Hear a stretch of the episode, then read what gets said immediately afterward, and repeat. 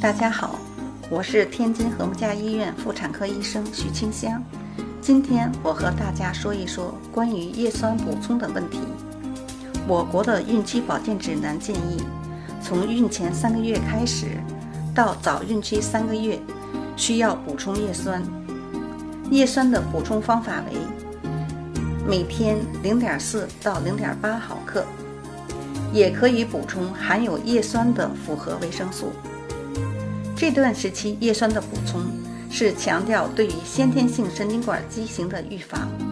特别是对于高危孕妇，